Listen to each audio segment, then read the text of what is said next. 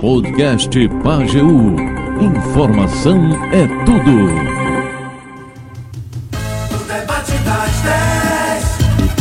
Muito bem, a sua aposentadoria no debate das 10 de hoje, eu estou recebendo o nosso consultor, advogado especialista em direito previdenciário Vitor Hugo, porque tem muita informação sobre novas regras para dar entrada no benefício, né? A reforma da previdência aprovada em 19 criou essas tais regras de transição e muda todo ano, não é? De acordo com o texto, a cada ano as regras sofrem alterações e aí tem que estar atento Valor máximo teto hoje da aposentadoria está em pouco mais de 7 mil, né? E o doutor Vitor está aqui para tirar dúvidas, para dizer quando é que você vai se aposentar e que cuidados o adulto mais jovem, né? Cara da minha idade para baixo tem que ter, por exemplo, para evitar cascas de banana e já começar a fazer documentalmente a sua base para ter uma aposentadoria tranquila, que também tem isso, tem a questão documental que é muito importante, né? Então, tem questão de regra para aposentadoria por idade, o tal do sistema de pontos, idade mínima mais tempo de contribuição, é muita coisa. E para a gente prestar serviço, só com o doutor Vitor Hugo aqui nos estúdios, agradecer ele mais uma vez por ter aceito o nosso convite. É um nó pró esse negócio, é regra demais, doutor Vitor. Bom dia, prazer. Até os advogados, é porque o senhor é, é tampa, como a gente costuma dizer aqui mas até para os advogados especialistas é complicado acompanhar tanta mudança, né? Bom dia, prazer tê-lo conosco. Bom dia, Nil, bom dia, meu povo de Afogados e regiões vizinhas, bom dia, Tito. Bem, Nil, é, vou até explorar aqui um tema que está muito em, em, em, alta, que é o chamado planejamento previdenciário. Hum. É, surgiu esse, essa nomenclatura justamente devido à complexidade que se está havendo com essas novas regras que foram tragas por essa nova reforma. Eu vou até fazer uma comparação com a medicina. A, a, a gente tem a cultura de só procurar o um médico quando adoece. Mas o correto é fazer, procurar antes, fazer check-up. No caso do benefício, não seria correto o cidadão já em idade laborativa, já come, trabalhando, já na, como na, a, a, dona de casa, procurar o advogado para consultoria, olha, o que, que eu tenho que fazer para ter segurança na hora que eu vou me aposentar? O povo não faz isso, né? Não, é como você disse, isso é um, um, um dito popular, né? Diz que o brasileiro só fecha a porta quando o ladrão entra, pois né? É.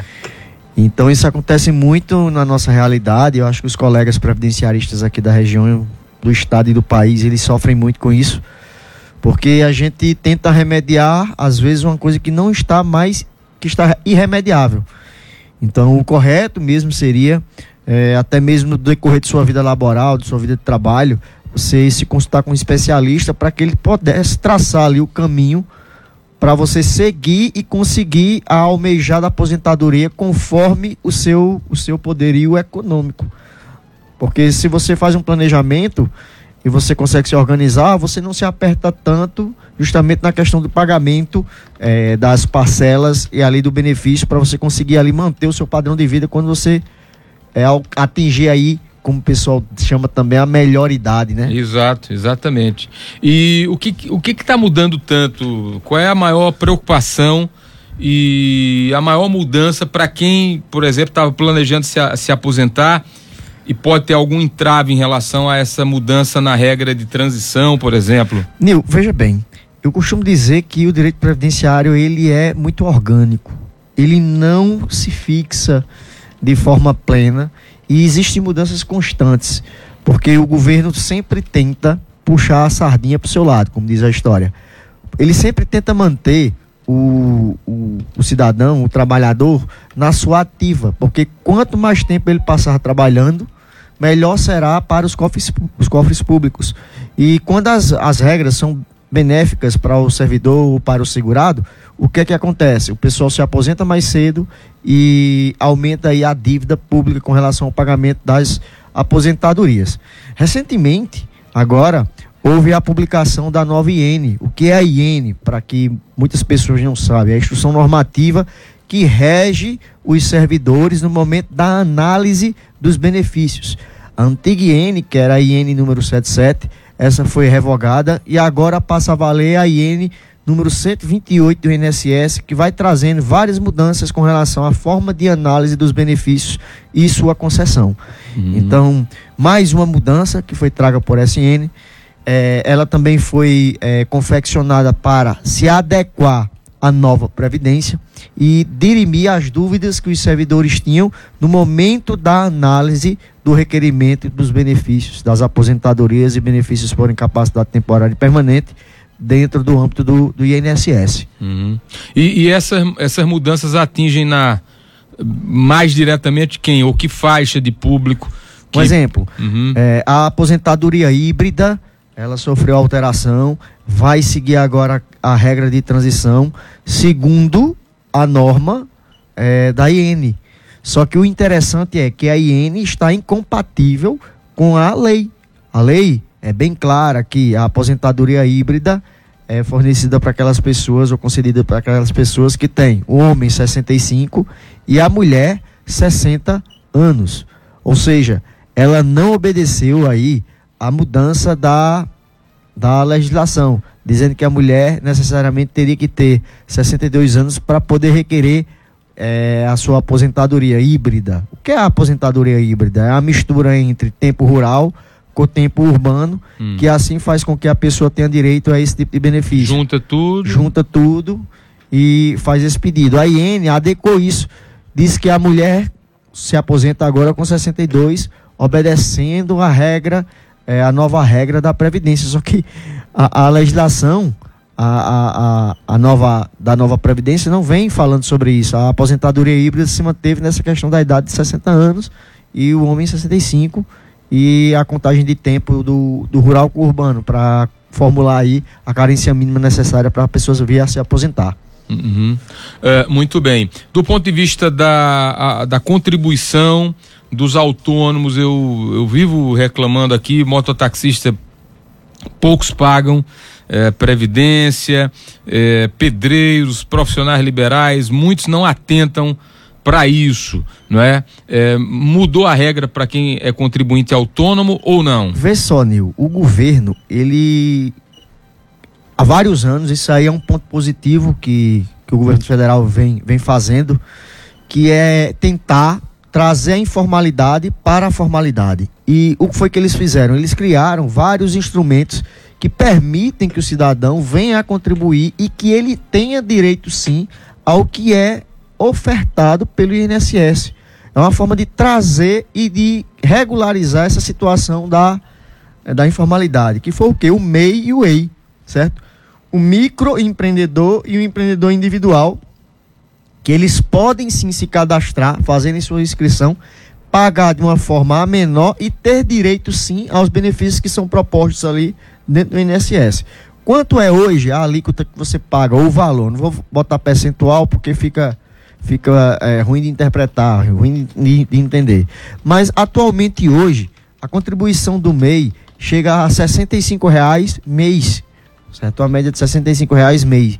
E, mês. Isso faz com que o, o segurado que ali comece a contribuir fique ali protegido tendo direito a um benefício por incapacidade temporária, tendo direito a uma aposentadoria por invalidez permanente, tendo direito ali a uma aposentadoria por idade, vai dar direito também à pensão por morte, caso o instituidor venha a falecer.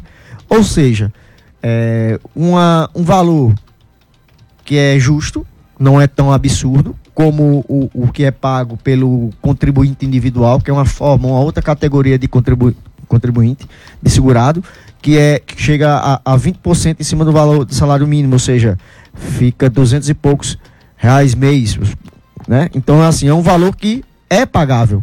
Um mototaxista, ele pode vir a pagar isso aí. Um pedreiro que trabalha de forma autônoma pode vir a pagar esse valor. Uma dona de casa que tem a sua renda paralela pode vir a pagar esse valor. E também vão ter direito aos benefícios que ali são ofertados. Uhum. Muito bem, vamos para muita gente. A, a, dúvida já sabe quando o, o doutor Vitor está aqui, as dúvidas sobre contribuição. Ailton Nunes, não é? Tem 36 anos de contribuição e 50 de idade. Como é que fica para ele se aposentar? Ele, pelo que eu estou entendendo aqui, então você começou a contribuir com 14 anos? Ele é, tem 36 mais? 36, tem 50 anos e 36 de contribuição. E 50 de idade. Ele ainda não consegue se aposentar pela regra de pontuação. O que nós temos que observar aí de nosso amigo Ailton é quando ele completou é, os requisitos para nós podermos requerer no, no INSS. Explicando. É, tem uma regra de transição que permite que a pessoa pague o pedágio em 100% e venha se aposentar pela aposentadoria de tempo de contribuição. Essa aposentadoria por tempo de contribuição, hoje, uma pessoa que está ingressando no mercado de trabalho, ou seja, um, dá um exemplo, um jovem que está para pegar o seu primeiro emprego, certo? É, ele começa, ele tem sua carteira assinada. A partir do momento que ele tem a carteira assinada, ele ingressou ali no regime previdenciário, no INSS, começou a pagar o INSS. Esse jovem que entrou, ele não mais vai poder pedir essa aposentadoria por tempo de contribuição. Por quê? Porque ela foi extinta. Agora, em é, 14 de novembro de 2019, com a nova Previdência, ela foi extinta, ela acabou. Ou seja, ele só pede aposentadoria por idade e só, certo? Com relação à questão da, das aposentadorias. É, o Ailton, ele como já estava inserido dentro do, do regime, ele vai passar, ele pode optar pelas regras de transição. O que a gente precisa saber de Ailton aí é que quanto tempo ele tem até a mudança da, da, da Previdência, até a mudança da nova lei, certo? Vamos supor, ele tinha 34 anos, então faltava aí um ano para ele poder completar os 35. Então, ele teria que pagar um pedágio de 100%. O que é o pedágio? Não é aquele pedágio que o cara não paga. paga para passar com o carro na, na rodovia, não. não, né? O pedágio é um tempo a mais que a pessoa tem que trabalhar e pagar o INSS para que ele possa pedir o benefício. Então vamos supor, se ele tem 34 anos até o dia 13 de novembro de 2019, faltava um ano para ele conseguir se aposentar. Se ele pagar o pedágio de 100%, que é mais. Faltava um, então 100% de um mais um, ou seja, uhum. dois anos.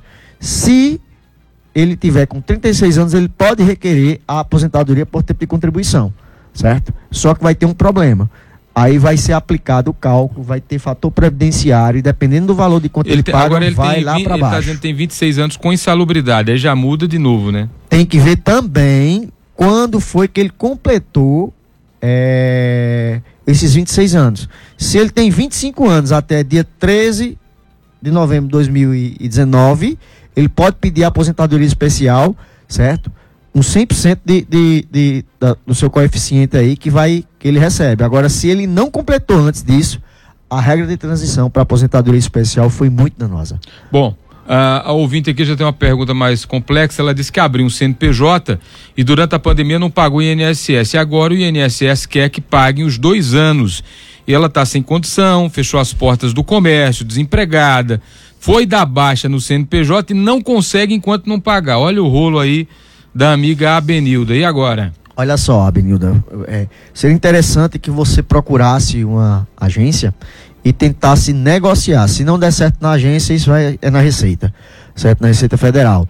A Receita Federal, hoje, você só pode fazer esse tipo de agendamento online. Você faz a marcação, se dirige a um dos postos, postos físicos, que eu acho que, não sei se aqui em Afogados tem, mas em Serra Talhada tem. E lá você consegue fazer a negociação desses valores, certo? É, se você não conseguir pagar, o que é que você pode eh, pagar esses atrasados? Você pode retomar de onde você parou, certo? E esses atrasados deixa, deixa para negociar em uma outra oportunidade, quando a, a situação melhorar, certo? E posteriormente, com a negociação do débito, você pode pedir a baixa do CNPJ. Uhum. Bom, tem muita dúvida sobre é, a questão do atendimento hoje do INSS. Aqui vira e mexe, tem notícias de possíveis paralisações, esse problema da perícia médica. Como é que tá essa situação? Na verdade, possíveis não, tá tudo parado, né? A perícia médica tá, tá parada, os servidores, parte, estão trabalhando porque eles estão de greve. Ano eleitoral acontece.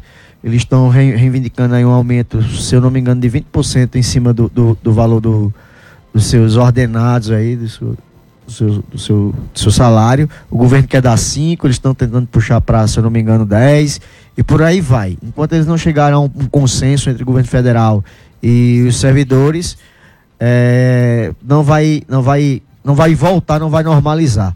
Esperemos que essa novela chegue ao seu fim o quanto antes, porque quem está sofrendo com tudo isso é a população. É, alguns dados interessantes aqui para trazer para a população, para que eles possam entender. Inclusive, eu vou puxar aqui em defesa da classe, nossa classe advocatícia, que está sofrendo com relação às cobranças dos clientes referente a, a, a o andamento dos benefícios.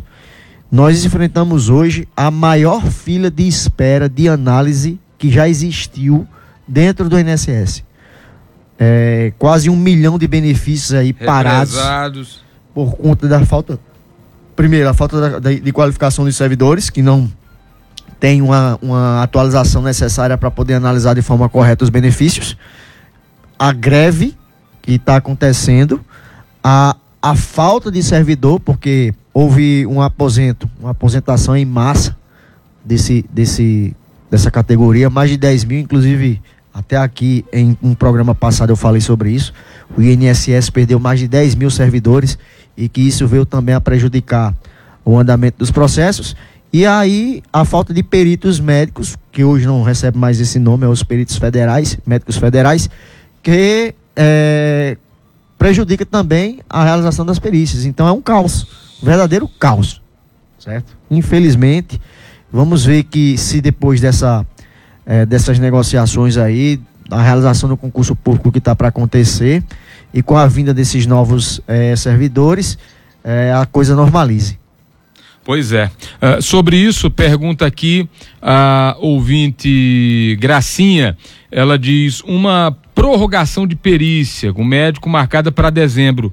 Essa, com essa prorrogação, a, a pessoa continua recebendo? Continua, Nil. É, inclusive isso. Que aí, quem deu causa foi o, gov o governo que não está arrumando perito, né? Na verdade, qualquer tipo de remarcação, a não ser que seja proferida pelo segurado e tem que ser por um motivo injustificado, o benefício fica suspenso até a realização da, dessa nova perícia. Mas quando existe o pedido de prorrogação e que a autarquia ele faz a alteração de data, o benefício não pode ser suspenso o segurado ele fica recebendo até a realização da perícia posterior.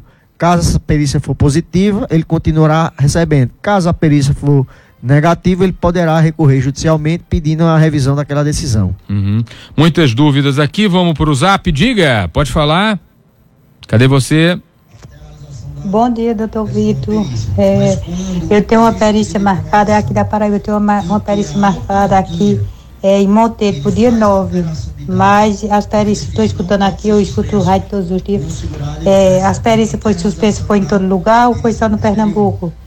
Doutor Vitor, repassa aí para mim, por favor, e um bom dia e obrigado. Bom dia, minha amiga. Veja bem, perícia, as perícias foram suspensas em todo o país.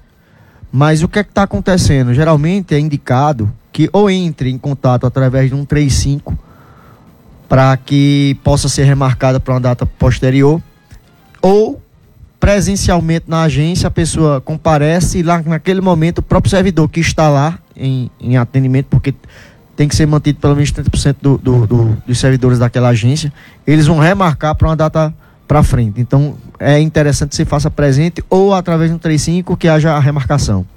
Você diga. Oi, bom dia. Meu nome é Jaqueline do Cico Barreiro. É, eu queria uma, é, perguntar ao doutor Vitor, a doutor Vitor Hugo, é, porque eu estou com benefício do meu filho na justiça. Tá com dois vai fazer dois anos que eu dei entrada, fiz a perícia, foi negada a perícia dele, aí entrei com o advogado, vai fazer um ano, já fez um ano agora em maio que eu entrei com advogado. Já fiz outra perícia médica em outubro em Serra Talhada. E só que até agora eu não recebi resposta de nada. E um dia eu liguei para pedir a senha minha que eu para ficar acompanhando o resultado e eles não me deram a senha. Queria saber se a gente tem como ficar com a senha para ficar acompanhando o benefício ou não, ou só com o advogado mesmo. Na verdade, a dúvida da ouvinte não é nem a senha. É, através do CPF do seu filho, você pode ingressar no site da, da Justiça Federal e você pode acompanhar o processo que segue. Não precisa de senha para acompanhar o processo judicial. Só através do CPF, entra no site, dá sua pesquisada que vai sair lá a movimentação processual. A ouvinte aqui, a Marta, ela pagou 10 anos o INSS, não trabalha mais, agora é doméstica e faz mais de 10 anos que não paga. Ela pode comer, pagar de novo, com 10 anos de contribuição, ela tem risco de perder tudo isso, ela tem 44 anos hoje. Vê só que interessante, é interessante que a, Marta volte a pagar, ela pode voltar sim a pagar, pode fazer uma inscrição, pode pegar até a antiga inscrição dela e retomar é, essa questão do pagamento. Depois de quatro meses de pagamento, eu costumo dizer o seguinte: esses 10 anos que estão dormindo, eles acordam. Uhum. Ou seja, eles voltam a fazer parte do. do Se reincorpora é, ao sistema, e, já fica tudo exato, então, atualizadozinho. Então, ali depois de seis, seis contribuições, aliás, uhum. ela, ela retoma ali e volta a estar protegida novamente pelo INSS. Então, é, Marta, volta a pagar, que eu costumo dizer ruim com pior sem. É, é verdade. Nil, para quem tem 62 anos, continua a regra de transição, diz a Yolanda, vai depender de, de, de, do enquadramento, tem que cada caso é um caso, né? Não, com 62 anos, hum. se tiver 62 e 15 de contribuição, pode pedir que dá certo. Uhum. Muito bem. Uh, Lucileide Edna Alves. Edna Alves está dizendo que pagou a taxa confederativa em 2005, que é aquela taxa que é paga para quem quer comprovar a aposentadoria como segurado especial, trabalhador, trabalhador rural. Ela não pagou mais, ano que vem vai precisar ela tem que continuar de onde parou ou não? Aí já é questão de taxa confederativa. Não, não, não precisa não. É só comprovar que de fato está inserido no meu rural que ela consegue a, a aposentadoria dela. Nil, pergunta para doutor Vitor como é que fico sabendo quanto tempo falta para me aposentar? Já trabalhei fichado e hoje sou MEI. Está dizendo o Gilberto Guarda. O Gilberto ele precisa procurar um profissional da área, um previdenciarista que possa realizar sua contagem e dizer a ele o que deve ser feito. Ele vai chegar um, o, o valor de suas contribuições aí, o tempo de contribuição e vai informar. Tá faltando tanto tempo, você já tem o tempo de contribuição que tá faltando é a idade, se for o caso. Uhum. Uh, quem mais aqui quer falar? Nil, tem uma perícia marcada para 20 de junho em Sertânia. Eu tenho que remarcar com esse negócio dos peritos ou não? Tá dizendo, perguntando a Cícera. A Cícera vai ter que aguardar. Possa ser que daqui para junho, né? Quem sabe no São João aí o pessoal não dá notícia boa para a população e esse pessoal retorna. Então tem que aguardar. Quando chegar a próxima perícia é que se não houver nenhuma mudança, nenhuma alteração, a pessoa liga para um 35 e pede a remarcação. O Jânio Carlos quer saber qual é o gargalo para a gente não ter médico perito em afogados. Não é só afogados não, né, Vitor? Nil, em toda a região a gente tá com esse gargalo de métodos dos peritos. Enquanto não houver aí a abertura de concurso e houver a conclusão e a convocação, a população ainda vai sofrer muito com essa ausência de, de dos peritos federais, né? Que agora recebem esses nomes. Uhum. Esse nome. A Jussara tem 20 anos de contribuição, 50 de idade. Como é que vai ser para ela se aposentar? Tem que completar os 62 e pedir a aposentadoria. Uhum. Uh, quem mais aqui está perguntando para mim? Nil, eu queria saber uma técnica de enfermagem uhum. que se aposentou há pouco tempo. Vai ter direito ao reajuste que a enfermagem conseguiu agora, só que o reajuste foi votado ainda na Câmara ontem, essa notícia circulou muito. Sim, foi aprovado. Foi aprovado, mas ainda vai para sanção presidencial. Sim. Se o presidente sancionar ela pode ter algum direito a retroativo ou a aposentadoria dela é uma coisa e o piso da enfermagem é outra? Você acabou de responder. A aposentadoria é? dela é uma coisa e o piso da enfermagem é outra. Uhum. O, a aposentadoria ela é calculada em cima dos valores do, das contribuições que são vertidas para o INSS ou para o regime próprio deles, certo? Então não se pode é, é, pleitear aí uma equiparação salarial de uma contribuição que não foi paga certo? É, é, é, tipo uma ficção de um valor que não existe ainda, né? Que uma pretensão de direito aí. Isso aí não, não, não se pode fazer. Uhum. Uh, tem pergunta aqui. Nil, minha mãe ficou viúva com 63 anos. Meu pai recebeu LOAS, ela vai ter direito a algum benefício? Infelizmente não, que o LOAS ou BPC ou amparo assistencial, como assim também é conhecido, ele é personalíssimo. Ele só é devido para aquela pessoa que está recebendo. Após a sua morte, o benefício se vai com ele, não é transmitido para os dependentes. Nil, com 65, 61 anos e 25 anos de contribuição, a gente consegue se aposentar Mulher ou homem? Aqui, quem está perguntando é Josefa Simone. Josefa, vai depender, certo? Porque nós temos que ver se você tá, se enquadra ou não dentro da regra de transição. É, caso você tenha completado os requisitos antes da nova Previdência, possivelmente a gente pode fazer o seu pedido. Você já está com os requisitos completos para a gente poder fazer o seu requerimento no INSS. A Mirina tem uns 56 anos, 17 de contribuição, mas tem três anos que não contribuí. Tenho que continuar contribuindo para poder me aposentar com 60 anos? Olha só, Nil, ela vai se aposentar com 62, porque ela vai pegar a nova, a nova regra da Previdência. Eu, ela já tem a carência mínima, não é necessário contribuir mais para que possa requerer a aposentadoria.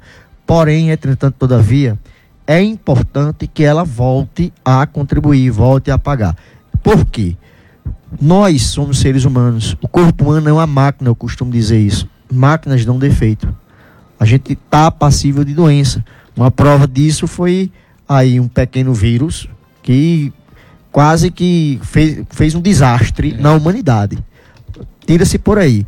Então, nós não sabemos o dia de amanhã. Nós não sabemos o dia que vamos adoecer. Nós não sabemos o dia, o dia que nós vamos morrer. O que nós podemos fazer é nos precaver. Então, costumo dizer, ruim com, pior sem. Então, o conselho que eu dou para nosso ouvinte aí é que volte a pagar, certo? Readquira a sua qualidade de segurado, se proteja no sentido com relação à questão da previdência, porque se caso acontecer alguma coisa contigo, você vai estar segurada. O Alan pergunta: por que é que o BPC suspenso demora tanto para ser reativado? Ah, porque infelizmente é, todo requerimento que é feito ao INSS vai entrar na fila de análise. Então, antigamente, Nil, a gente resolvia isso no pé do balcão, como diz a história. Parecia aquele, eu costumo dizer, parecia aquele aquele bar, aquele conhecido do cara, que você chega no pé do balcão, pede a, o Guaraná e você toma ali. Antigamente era assim na agência. Você chegava, conversava com o servidor, o servidor verificava, via a irregularidade e ali ele já dava o comando para que pudesse é, reativar o benefício. Hoje não é mais assim. Hoje você tem que fazer um protocolo virtual e vai entrar na distribuição, que pode cair em qualquer agência nacional. E aí o servidor, dependendo da sua disponibilidade, vai analisar o seu pedido estando em conformidade com a instrução normativa e com as prerrogativas do INSS, ele pode ou não abrir ou reativar o benefício. Diga você. Bom dia, doutor Vitor. Meu nome é Irani. Eu recebo um auxílio doença desde 2020. Aí eu fico fazendo perícia e marcando prorrogação. Eu fiz uma perícia dia 11 de junho de 2021. Aí fiz outra perícia, aí foi aprovado, aí três meses, aí fiquei na prorrogação. Aí foi marcada outra perícia para mim, dia 3 de dezembro. Aí eu fiz, aí o médico me deu também esses, esses, o médico aprovou. Então, eu queria saber se quem fica na prorrogação, se não recebe décimo terceiro, porque no meu pagamento não tem parcela de décimo. O senhor pode me explicar? Aí o médico, o que eu fiz a perícia agora em, em dezembro, aí ele me deu três meses. Aí terminou os três meses, aí eu passei dois meses na prorrogação, aí já agendei uma outra perícia, já está agendada para o mês de outubro. Então, quem fica na prorrogação é não tem direito a décimo. O senhor pode me tirar essa dúvida? Benil, ela vai receber sim o décimo, como qualquer outro benefício da Previdência, desde que não seja o BPC, como ela está em, em, em gozo de benefício por incapacidade, ela recebe o décimo. Só que tem que ver que o, o governo ele está pagando, às vezes, paga de forma proporcional, certo? Ele paga parte é, do décimo agora e quando vai vir o, o próximo pagamento do próximo mês, ele paga o restante do, da, da, do décimo. Porque o pessoal acha que vai receber o décimo de uma vez e isso aí confunde muito os beneficiários. Mas quem tem benefício por incapacidade recebe sim o décimo. Quem está sobre gozo de pedido de prorrogação recebe sim o décimo terceiro salário. O Delta perguntando: bom dia, cadê os empregos de afogados? Cadê, doutor Vitor? Rapaz, Vamos saber dos Mandou. empresários, da prefeitura aí. Mandou agora, estou é. no debate sobre Previdência, Del quer saber do emprego. Aparecida quer falar, diga Aparecida. Bom dia, doutor Vitor. Aqui é Aparecida, Cid Barreto de Bitiranga. Olha, eu, eu queria uma informação, que eu me aposentei, eu trabalhava pela prefeitura, me aposentei pela, pela prefeitura e pelo, não sei como foi, eu sei que eu recebo um salário mínimo. Aí, com 15, com, eu tinha 22 anos de contribuição, aí eu acho que o outro completou a idade, completou o tempo, né? Aí, eu, com os, com os Sim, ah. pode continuar. tempos para frente, aí a gente recebeu um comunicado para a gente ir pegar os papel que tinham alguma coisa, tinha os dinheiro para a gente receber. Aí a gente foi tudo direitinho, deu entrada, pegou o microfilme no banco, fizemos entrada e tudo. Aí quando foi hum, mês de maio de. Tá com dois, vai fazer dois anos agora. Você fez dois anos agora, no mês de maio. Tá fazendo dois anos agora. E a gente, que eu recebi o resultado, o número do processo, a vara e, e o valor. E até agora, nada. Aí a gente tem direito a esse negócio mesmo. Geralmente isso aí, Nil, é uma ação que estava acontecendo do PIS-PASEP, que o pessoal estava pedindo a restituição e a, a, uma correção que existia. No caso, eu recomendo que a nossa ouvinte aí procure o advogado a qual ela ingressou entregou a documentação, pega o número do processo e procure um outro profissional aí, ou até mesmo o mesmo profissional, para que ele dê informação como é que está a movimentação processual. Aí é, ele vai é, informar é impressionante direitinho. como essas ações, esse tipo de ação, ou o profissional, com todo respeito aos profissionais em gerais, ou informam mal, ou o povo não pega o assunto, né? Porque tem também, tem também gente que diz assim, ligada à área de direito, olha tem um dinheiro aqui para você. Tem uma ação aqui, você pode tirar um dinheiro, mas já quase que dando como certo. Aí tem ação com FGTS, tem ação. E não há garantia, às vezes, do resultado ser favorável. E a pessoa vai, vai e depois não acompanha, não, não tem mais o contato do advogado. Isso acontece muito, né? Acontece, Nil, mas também a linguagem do direito é um pouco complexa, complicada. E às vezes até a gente, vou sair em defesa até da classe também, às vezes a gente passa a informação e devido à complexidade do, do, do trâmite, do caminho do processo, o, o, segurado, o segurado e o nosso cliente também não entende. Então fica difícil. A gente tenta é, traduzir, eu costumo dizer. Deixa uhum. eu traduzir o que é que o juiz disse aqui. Ou deixa eu traduzir o que é que esse processo está dizendo. A gente tenta traduzir, mas mesmo assim não, é, não fica tão claro. Quem entende mais é quem de fato está vivenciando aquilo no dia a dia, que entende com mais clareza e sabe da demora que é o judiciário para a conclusão das leads, né? Infelizmente, pela questão do aparelhamento estatal. Às vezes o, o, o, o judiciário ele quer ser célere, mas em, em decorrência do aparelho estatal ele não consegue é, cumprir ali com seu dever de forma plena e eficaz. Uhum. Nil, é, Lopes está acompanhando aqui no São Francisco. É, Nil, eu queria saber se aposentado por invalidez, se a pessoa morrer, a viúva tem direito a ficar com benefício é, agora, é união estável. É, estável. Ela, a pessoa não é casada no papel. Tem, Lourdinha. Se a pessoa, por invalidez ou o instituidor do benefício falecer, se receber décimo terceiro, tem direito sim a receber o benefício, mesmo estando vivendo em união estável. Como o pessoal diz, amaziado. Amaziado. É, exato. É, Nil, minha mãe tem 63 anos, nunca fechou carteira, nunca contribuiu. Ela pode se aposentar? Está perguntando aqui, Tami. Tami, pode, aos 65, nem aposentadoria não. Se ela cumprir com os requisitos, ela pode pedir o BPC, idoso. Uhum. Nil, não queria me identificar. Quais são as chances de uma pessoa que morou em São Paulo um tempo, vai completar 55 anos, ano que vem veio para cá ano passado. Quer saber como se aposenta? Não se aposenta. Pagou, minha filha. Se não pagou, não tem direito, não. Como segurado especial não. Geralmente acontece muito isso, né? O pessoal vive em São Paulo porque acha que tem um parente que tem uma terra aqui, volta para cá. É, eu costumo até dizer, de volta para minha casa, né? Aí vem, uhum. se aposenta e volta. Mas infelizmente, ou felizmente, né? Porque isso aí tirava também direito daquelas pessoas que de fato tinham. É, o governo, ele, ele fechou as arestas. Uhum. Ou você tem determinadas provas que comprovam ali que você está inserido na atividade rural, ou você não vai se aposentar como o pessoal fazia antigamente. Chegava, passava uma vida em São Paulo, vinha para cá, passava um ano, requeria o benefício. Isso acabou. Essa questão da distribuição eletrônica que acontece hoje no INSS é justamente para evitar qualquer tipo de é, contato pessoal do servidor para com a, a pessoa que está pedindo. Evitar qualquer tipo de, de, fraude, ajeitadinho, que a gente sabe que antigamente poderia muita, existir, é, né? E, e, lamentavelmente existiu, teve muita, teve muito benefício a gente que não tinha condição de segurado especial e acabou recebendo, né? Exato. Infelizmente, nisso aí a gente tem que realmente ter rigor e esperar que não aconteça mais. Diga! Aqui quem fala é o Givandro de Carnaíba. Eu queria tirar uma dúvida com o doutor Vitor Hugo. É, eu entrei um processo contra o INSS em 2020. Eu construí um advogado aí de afogados, só que eu vejo que não tem interesse da parte dela. Eu que tenho que estar tá andando em fórum, tenho que estar tá vendo como está o processo. Eu queria saber com o doutor se tem condições de eu passar o processo para outro advogado. Você pode me dar essa informação aí? Ou se ela tem que desistir do caso? Como é que eu procedo nesse ponto Boa aí? pergunta. Quando o advogado está com má vontade? Vê só, Nil. É, primeiramente, uma conversa clara com o, o profissional, já que o cliente ele está insatisfeito com a prestação de serviço.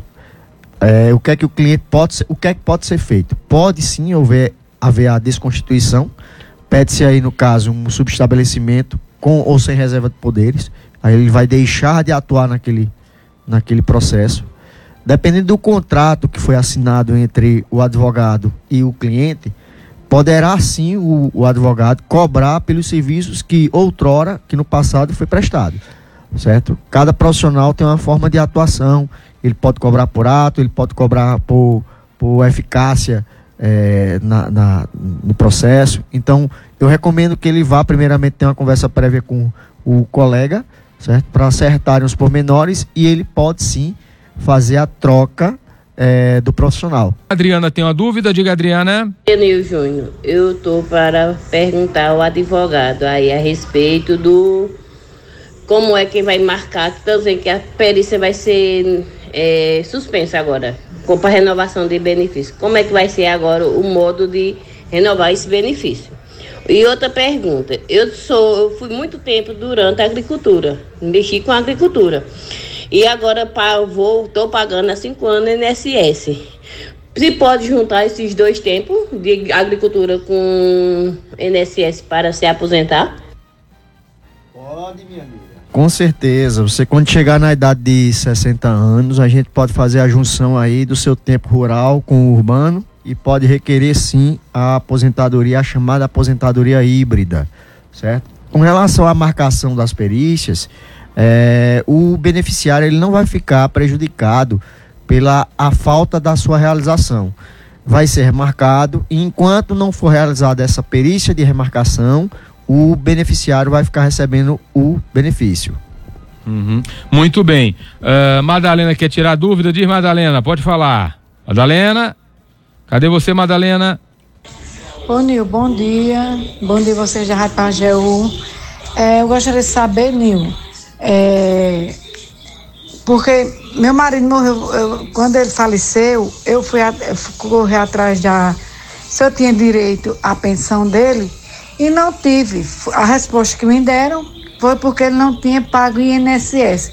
E porque agora, é, passando o, o casal passando tempo juntos, ele morre, ele tem direito, eu não tive direito a essa pensão. Eu tinha, ele tinha deixado duas filhas de menor, a outra já estava prestes a ficar de maior, né?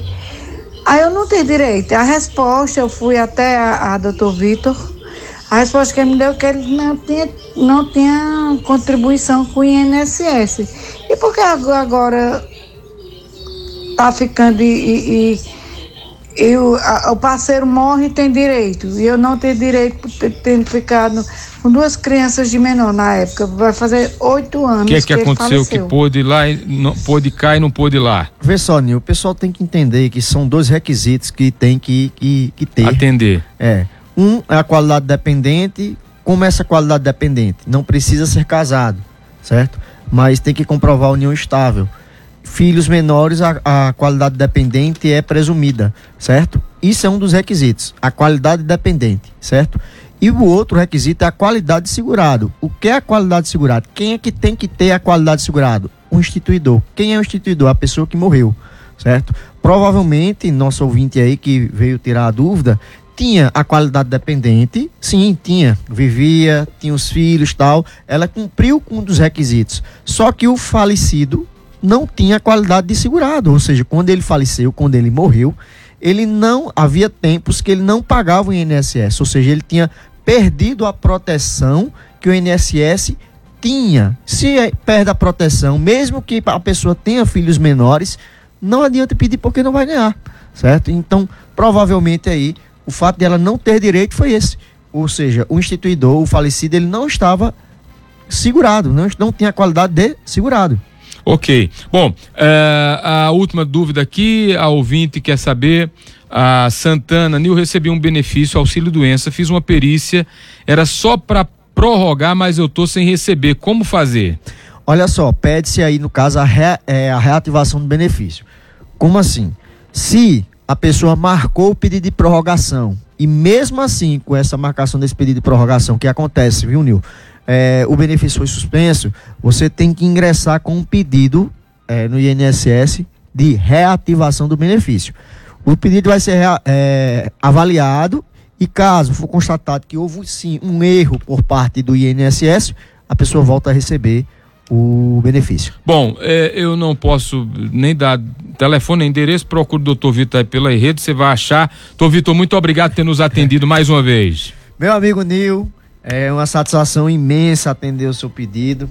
Já tava com saudade de Vossa Excelência. É, mas de Vossa Excelência, no... né? É, rapaz. Vosso reverendíssimo, né? Tava aqui com o chapéu mexicano, a coisa mais linda do mundo, né? Mas é, tava com saudade de você, nunca mais tínhamos feito o, o, o, programa aqui. Mas assim que você convocou isso, não, vou, vou estar de pé e a ordem aí para atender o seu pedido. E sempre é um prazer poder trazer esclarecimentos aqui para a população e poder ajudar da melhor forma possível. Sempre que chamar, estaremos aqui presentes, meu amigo. Muito bem.